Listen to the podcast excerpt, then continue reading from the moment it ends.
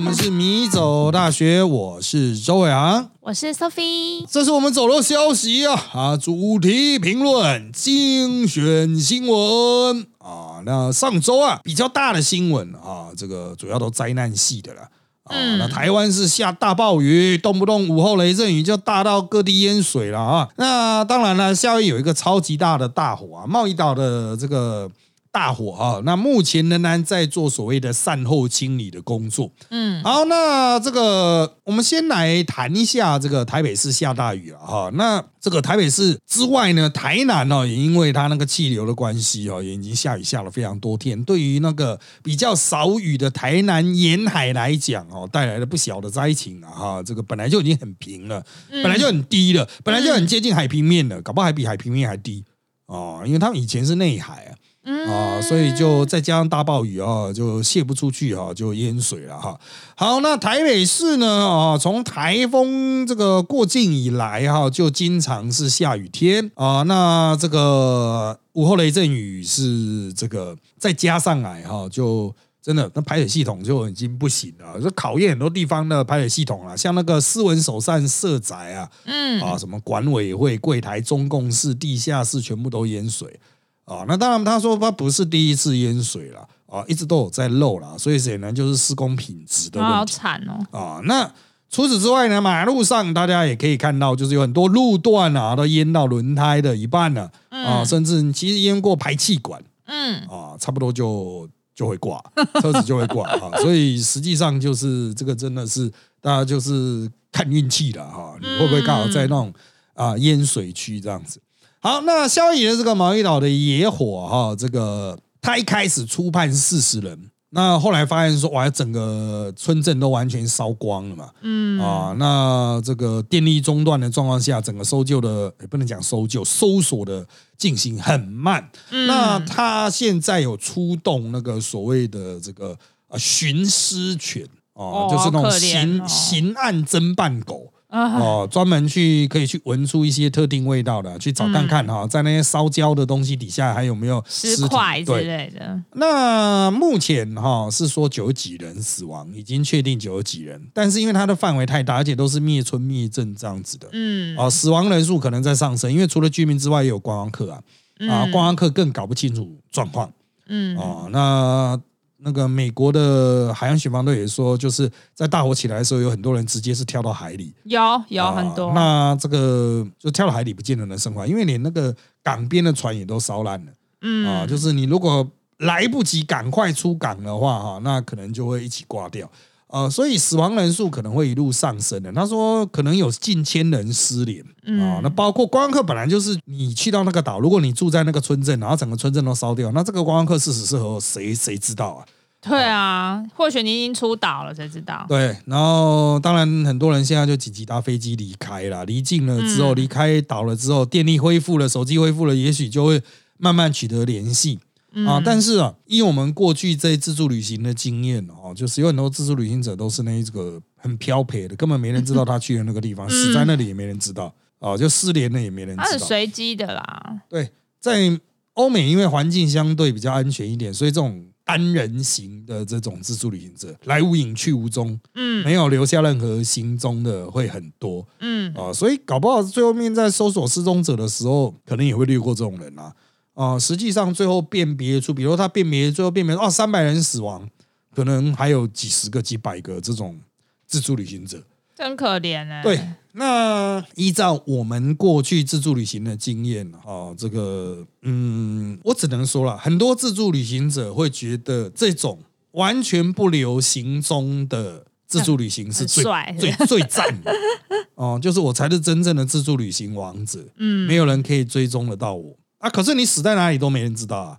呃，这个好歹留下音讯了。那过去留音讯的方式，可能是在 guest book，就是旅馆的留言本哦。他会在 guest book 上面留：“我是某某某，我要去哪里。”酷哦！我没看过那种东西。自助旅行者很爱留啊。哦。啊，在那个网络出现的时代，这个是交换资讯的唯一方式。嗯。有点。类似像大学社团的以前啊，我那个时代大学社团也有留言本啊，大家会在上面比赞啊，就像现在的 啊这纯纯纸版的 Facebook 那样子，Facebook 社团啊，那它这上面就是原来就是自助旅行者会在上面留大量的资讯，嗯。包括哪边有东西吃，哪间店是黑店这样子嗯。啊，那通常也会留下行踪，就是我是某某某，嗯。我预计在几月几号前往哪里啊？嗯下一站是哪里？这样子啊，这个就是你朋友也可以去翻嘛，翻了之后就可以看啊，他去哪里了？你要注意，那是以前没有手机的时代来，嗯但是我相信到现在还是很多这种自助旅行者来无影去无踪嗯哦。那即使有手机，他可能也不见得会随时发出他个人讯号，所以我想美国可能现在会从手机讯号去找嗯，啊，就是绝大多数现代人应该都会带一只手机，应该那他如果他的手机讯号在这个城镇消失了啊，那可能就代表他在这一边嗯啊，那这需要很长时间的这个事后调查，因为那个啊，他们说什么现在只找了百分之三吧，呃啊，只搜索百分之三啊，就九十几个，所以全部搜索完哈，不知道何年何月，美国人效率没有你想象的高啊。看今天新闻好像已经确定破百了，他们说确定破百，然后说失踪上千人。嗯，就是美国人效率很低了啊，这个跟树懒一样啊，这啊，你看那个什么动物方程式，啊有 那那个卡通啊，那个对电影很好看。那，公公务员啊，动作非常缓慢，不用对其他国家的行政效率有太大期待。台湾政府的行政效率已经是世界上顶级了。哦、所哦以台湾可以找很快，不代表其他国家可以找到。其他国家有人肯帮你找，已经很不错了。老师，那我想问啊，因为这件事情，我就有去查，说外交部它有公布一个紧急电话，嗯然后它的全称有点长，叫做“旅外国人急难救助全球免付费电话”。但是他说，因为电信技术的问题，只开放二十二个国家能够拨打，这傻眼呢、那如果有人就想说，我去其他国家，其实二十二国家真的很少。那遇到紧急危难，像这次夏威夷事件，警察整个忙翻，那电话系统一定整个就是打爆。那我们要打给谁？我们有既没有台湾的外交部可以打，我们要打给邦交国、梵蒂冈还海地之类的嘛？我们要怎么办啊？呃，这个直接打付费电话，呃，谁叫你？打免付费 电话？那可以打付费就可以打到我们外交部了呃，你可以打到国人的紧急联络的啊，各驻外哦管处都会有一个，但是他不见得会上班了、因为各国的行政效率是依照该国的状况，哦，OK，所以我建议就是你要把它直接扣回台湾。如果真的很紧张，哦当然为什么国际的电越洋电话打回台湾呢？然后他会跨越洋再帮协助处理，，他会去告诉你该寻求什么样的解决方案。哦。啊，，就是真的很紧急啊。啊，嗯。比如说呃车祸死亡。啊嗯这一种。啊，就嗯。车祸其实一般叫当地警察就好了，但是就是重大灾难什么的，一般外交部都会成立专案，海外成立嗯。出现这个外交部会有专案，那你就打打回来啊哦，原来可以打回来，啊，你好不要不要在意那个钱，我打一一零吗？不是不是。我说我是不是太啊蠢？请各位出国的时候，去你的那个驻在国的，就是对你要去的那个国家，当然然后就先打国码，对不是对？不是不是不是，比如说你去日本，嗯。会有一个如果你国人在日本的时候的联络紧急联络电话。啊，啊那如果这个他会有可以让你打回来的啊，嗯所以你先去外交部去查。那很多人会说，哈，这个事情也要做，那是因为大家用跟团旅游的心态在自助旅行。这种事情是跟团的时候，当然会有导游去负责，嗯 但是呃，你如果要自助旅行的话，这个是你自己要知道的。嗯啊，就是你要自己先去外交部去找，那越烂的国家，可能这相关准备越要做好嗯嗯啊。那非洲的那些烂国家啊，这种嗯东南亚有蛮多，应该讲南亚哈，也有一些烂国家，啊中东还有烂国家。那这些国家呢，你去到那边，你就去之前把相关的驻外管处的东西啊哦，，全部都先查清楚。对怎么打，然后要拨国码什么的，全部都先设定好。啊，嗯那一般我们是建议你就做一个 list 啦，嗯就是纸本的，你不要去到那边对对对对没电对，啊，纸本的多印几份啊，必要的时候你就随时打啊。那通常来说，这个都是最下策的，可能是真的走在路上被人砍了这样子嗯啊，最下策，或是突然住进音乐语言都不同。嗯那除了这个之外呢，那当然建议就是各位的保险可以保高一点。嗯啊，你的旅游平安险、医疗险等等的这些旅游平安险、医疗险也都付全球的协助的电话。哦，也都会付太好了，太好了。哦。那当然就是一样是打回台湾。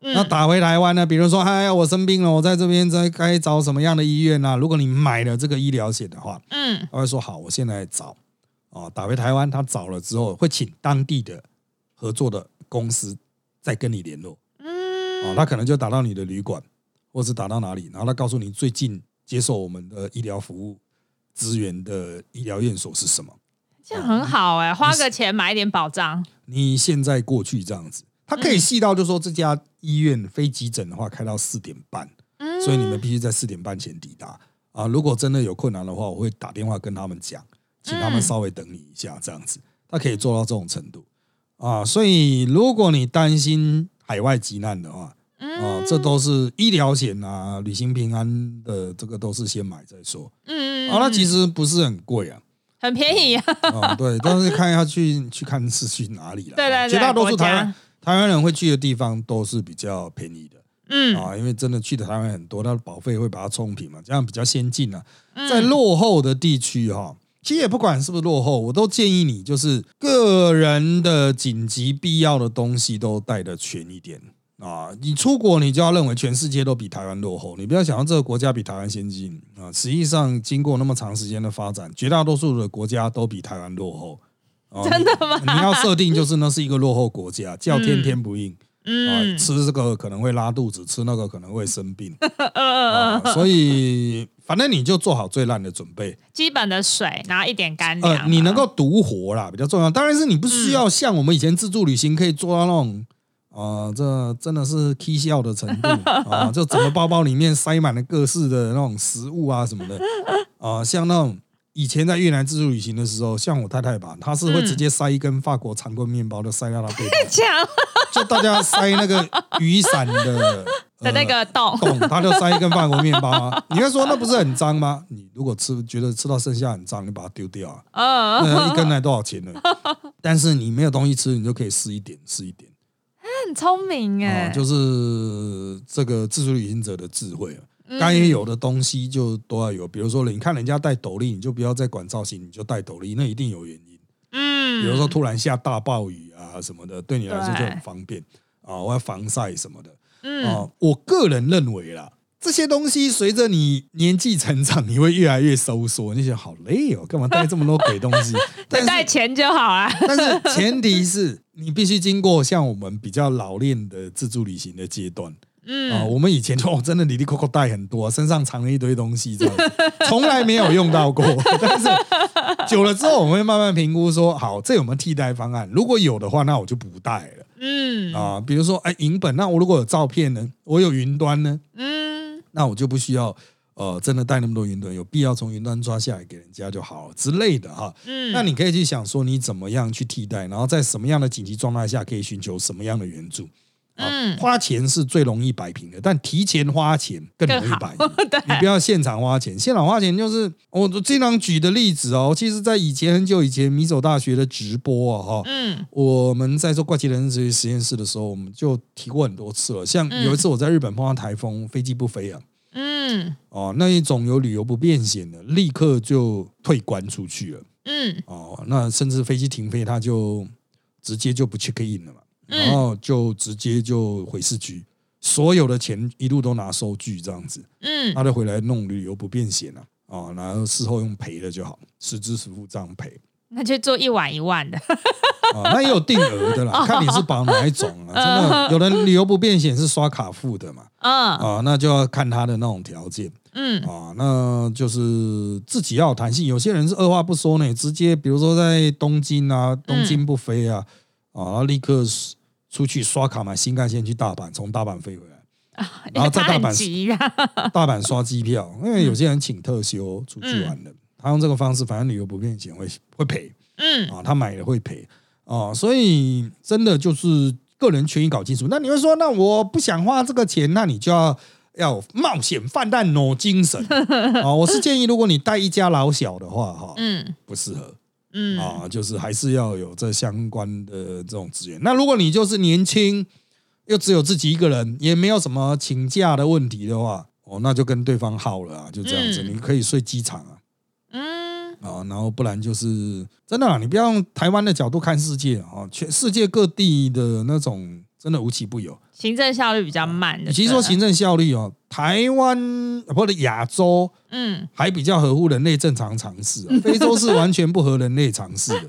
啊所以去到非洲，飞机他们会飞机会提早飞呢。对对，这讲到这个，我前几天跟我巴西的朋友聊天，他以前也住过非洲，因为他爸爸的工作关系，他们要四处住。嗯然后他有说，因为就有我们就说哦，夏威夷那个大火真的很严重，他就说哦，巴西森林大火也超严重的。他说的就是之前好莱坞明星，包含里奥纳多，一直在网络上办联署活动，说要保育保育的那一个。很有名的亚马逊雨林，嗯因为他们亚马逊有大概六成在巴西的境内这样子。然后我那个朋友他是混血的，然后他们就说，因为巴西还有老师刚刚讲那个非洲那边都是太难住人，太不方便，所以他们早就搬走。他们就坦白说，经济条件就比较好，就已经住在美国。可是他爸都开玩笑说啊，靠，美国连加州都一直一直烧，很很可怕、然后他们也很怕巴西之后会不会像夏威夷一样，整个蔓延到城市来。嗯嗯嗯嗯，对啊，这个落后国家的相关的应对更更烂。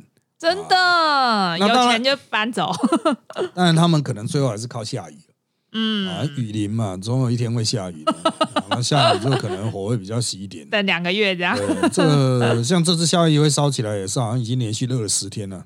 然然后它那个水分都已经降到最低，一烧起来就一发不可收拾，风又大瞬间就吹吹掉了。然后台湾现在也开始有极端气候啊，嗯那要么就极干，要么就极湿，就下大暴雨啊。嗯二话不说都是先跑啦。像那一天我在呃那个国民党出来的时候哈，国民党部出来的时候已经在下了，那时候我都在想说，看嗯这雨势看来不是普通的午后雷阵雨嗯，啊，那到底是要走不走？那已经在下就叫不到计程车，那是废话，全部都被叫光。然后还看到同台名嘴在那边讲哦。我叫不到 Uber，我说废话 啊。那这个我那时候是决定啊，嗯我看天的亮暗程度，我就决定往东边跑嗯啊，因为是西边在啊。那天就是大同区板桥下最大嗯啊，国民党党部在中山区这边。那我离开的时候是下的非常大，穿雨衣基本上就是没用啊，就是脚一定裤子都全湿了。然后我想的不是直接到内湖的露营点，嗯我是先回家啊，回在东边的家里先换嗯完整的一套哦、然后我就把皮鞋就不要了啊，就放在家里啊，嗯我就直接穿凉鞋出来。然后我太太就说：“哎，奇怪，露营这样可以吗？”啊，她还要拿袜子给我干的，我说不用，再 再穿还是湿的，你有没有想过带去摄影棚换？那很不方便啊，哦，而且根本就不会拍到啊。啊，也是下半身身是不会拍到的、啊，其他名嘴这些穿短裤的都有啊，短裤拖鞋都有，跟主播一样。对啊，哦、所以我就讲说这不用啊，我今天不会有那种站到电视墙的嗯啊，所以我就直接穿这种。如果你有站到电视墙，那真的要带去换了，那我可能就会决定改开车嗯啊。那其实那时候开车大概也会爆炸，因为就是下大雨的时候，所有的交通都会卡嘛。嗯啊，我就改成赶快骑摩托车回家，然后全身换掉，然后在这个穿凉鞋就呃，当然还有穿西装裤了。再杀过去。啊再再骑去那个录影，但还是有点卡到。到进场的时候，大概只剩一两分钟了嗯啊，就是其他的名嘴啊、来宾都已经到了，所以其实就是判断调度能力啊。啊，嗯这个我们以前的旅行经验，让我们就是比较有判断调度的能力，就是啊，肝脏不行，立刻放弃啊，嗯立刻调整啊。可是有些人，我发现他有一个执念嗯哦，就是啊，嗯，出事了，你要帮我解决。嗯啊，因为我是花钱仔这样子，出事了啊，解航空公司要帮我解决了啊，哦你旅馆要帮我解决了啊，你要帮我想办法啊。那如果你有多掏钱的话，那也就算了；没有掏钱的话，真的是不会有人把你摆在前面的顺位。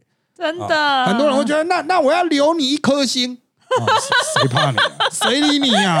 你留负两百万颗星都不会有人理你啊，啊因为那是灾难的状况嘛。真的啊像我经常讲的另外一个故事，是我以前在日本碰到前方下大雨，火车就不敢开啊，因嗯为他担心路基流失。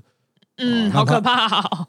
日本人立刻就撤了，最后一车撤走了，搭接驳车撤走的是整车的外国人，加上一点点日本人这样子啊。那后来测到了，我们就是已经比较慢了嘛，嗯测到了我们要去的青森市嗯火车站前，嗯那一样啊，出去所有旅馆都满了啊。嗯啊，日本人就先先到了嘛，那他们就把所有旅馆都住满了。我们要去北海道怎么办呢？对，怎么办？怎么办？没有办法啊，我就呃我还算是会讲日文呢，我就在整条街上问旅馆，哇，全满嗯啊，那怎么办？又穷啊，又没办法加价，那时候还是很穷的时候，嗯我就又回到车站。那这个故事我讲过很多次，就是我本来日文真的没那么灵光，可是在那一个晚上突然变得很。就是因为它下大雨，所有火车停开，可是就是站员就改用口播，就告诉你啊，现在停开啦，什么什么、啊，只能开到哪里，怎样怎样。嗯然后我就在那一边跟一堆各国的自助旅行者，就坐在青森车站、嗯 JR 青森站的大厅里，坐困愁城啊，因为他车站也要关了嘛嗯啊。然后我就在坐在那边的时候，我本来想说啊，不行的话就在这边打地铺睡觉，不知道他晚上厕所有没有开这样子。嗯就在这个时候，他站员就走出来，然后他就广播啊，他用那个 麦克风直接讲，嗯就是说，呃，我们现在哈、有一班夜行急行 Midnight 嗯啊，即将在第几月台靠着，这个就是停靠。嗯那他预计停靠到什么时候？他预计在什么时候发车？这是今天晚上最后一班能够去北海道的火车。赶快跳上去。然后他会接下来讲说，哦、那因为状况特殊的关系啊，嗯哦、就是也没有什么划位不划位，嗯请这个持有合格票券的啊、嗯可以就是立刻去找位置搭乘。嗯那你要注意，在场几乎都是外国人，而且很多显然是不懂日文。可是我原来日文也不好，可是他讲那么长的一串，我真的是瞬间听懂了，瞬间听懂，我就掏出我的 JR Pass，那时候是纸本的嗯啊，然后我就纸本的，就是直接给他看，然后他还没有开闸门哦，嗯哦，我是直接跳过去那个闸门就往里面，然后他就看到我，然后拿了 JR Pass，他就挥手让我过去，然后我就开始拼命的往那个车子那边冲。为什么呢？他提到几个重点，那个夜行机星 Midnight，它是从别的地方开来的，所以上面一定有人了，一定上面的位置很少。那我就开始拼命跑跑跑，然后我那时候就听到我后面就是也很多 像丧尸一样对自助旅行者也秒懂，看到我在跑，大家都开始跑这样子。哦，然后后来有抢到位置，这台车最后的几个位置有抢到，大概一两个吧。像失速列车，大家跑这样。对啊，可是也没办法睡啊，但至少有个位置可以坐一整个晚上以可以。啊、所以我就在那边，他就一路坐坐坐坐坐。我记得开到北海道，嗯因为我要去札幌嗯啊，所以就开到大概呃那个地方叫什么，反正就是已经过了函馆了。一个嗯地方才天亮。我还印象很深，嗯我们还到那个早上的那个月台上面去买饮料啊，有人抽烟啊什么的。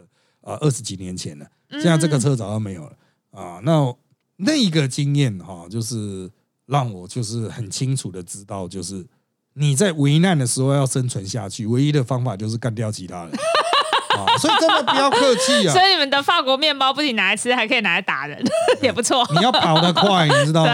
啊，其他的那一种还在傻傻的在地上呢啊，在那边等啊，在看别人呢，那个后面都没有位置啊，你就只能坐在地板了、也可以啦，可以上车就好。对啊，这个就很，你要整个晚上都在地板，或者整个晚上都用站的嗯啊，因为他是到第二天七点才到札幌啊，慢慢沿路慢慢停啊，我只能说了。哦，就是这个大家都太过轻忽了出国旅行啊，嗯人在外面啊，可能碰到的危难啊，这个我刚才讲的其实是天后呢，它不是人为的危险，还有人为的危险呢。光是天后就会有这么多鸟事了哦，这个不要用台湾的标准去思考，因为我们对我们是亚洲最先进的民主政体嘛。你处理不好，大家把政府干爆，政府就会赶快去处理。啊，像这次淹水啊，那嗯淹水没退，淹水什么赔偿，其实台湾都有相关的制度。你在国外谁赔你啊？啊，嗯你在国外碰到这种事情啊，比如租车碰到淹水，租车碰到下雪打滑车祸了，干你全部都要自己解决，不能申请国赔吗？国赔个头，你要怎么申请？对，我你知道外国人呃 外国人要申请这些东西，其实你自己会非常麻烦。那算了，绝大。多数的国家都是只赔国人的。嗯，啊，那你外国人的话，那真的就是一般民事，你有时间让他们跟他打官司嘛？没有啊，那就是赔啊嗯啊！所以再比如在雪地开车，你台湾人就不不太会，就嗯尽量不要。危那种比较危险的天气啊，山崩什么的哦，真的，其他国家的状况绝对比台湾恶劣了啊！真的这台湾呢台湾人在台湾真的过太爽了啊，所以你会觉得哦，其他先进国家哇，这个一定很棒哇，那个一定很棒，没有。啊，这个以我去的先进国家还有落后国家比较，有些落后国家是一直在急起直追啊，嗯。可是离台湾仍然有一句一段非常巨大的差距。哦，那种巨大的差距就是，如果啊，我我就讲二十年前、二十几年前我的经验，嗯。二十几年前我们在自助旅行的时候，我们会觉得干日本人怎么那么蠢呢、嗯。这么危险的事情，他们怎么会觉得很安全？那时候我们各国自助旅行者一致觉得日本人就是白痴，在自己国家里面活得太爽，以为全世界都这么安全啊啊。，那后来当然台湾也变得安全了，变成亚洲治安最好的地区对，啊。那么你也会开始觉得说，哦，这好像很安全啊，手机可以直接拿出来用。对，然后我们去要去取餐，包包随便放椅子上。啊，对，台湾还可以用手机占位，这是其他我现在不敢了，或者是用笔电、平板占位。对对对，这全世界都觉得不可思议，因为这是全世界治安最好的国家。嗯，其他地方哦，那到处都是贼啊、啊那到处都是危难，到处都是危险驾驶。啊真的很可怕。我有那个法国朋友，他是准确来说是我朋友，他法国的当地土生土长的人。为什么要这样形容呢？因为他连他他招待人家留学生说：“哎，我们大家都台湾人吃个饭。”可是因为他是法国土生土长，他连要回家，他还被抢劫。嗯嗯嗯，他是他就很气，他说他气的是他是当地人，觉得那几个那几个人到底是在干嘛？就是为什么要抢他这个当地人？嗯嗯而且他是男生，然后被打的头破血流。嗯，因为他们要抢他的笔电，可是他就想说，他笔电是他上班要用，不然他就给他，所以他死命抱着那个笔电，然后一直被敲头。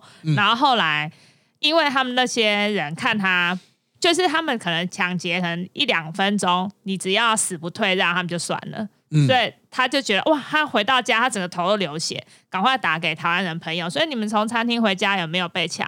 他说没有，我们回饭店很好。他说我是当地人被抢，可恶，治安超差。嗯，这个，哎，真的哈、日本当然比较少开枪了，啊那日本也比较少开车撞人的啊、嗯比较少，这两个是真的比较少，但是嗯其他的风险啊、我觉得不见得会比台湾低了啊、嗯所以请大家还是做好准备啊、做好相相对应的紧急危难准备啊、包括对人为的犯罪嗯造成的灾害。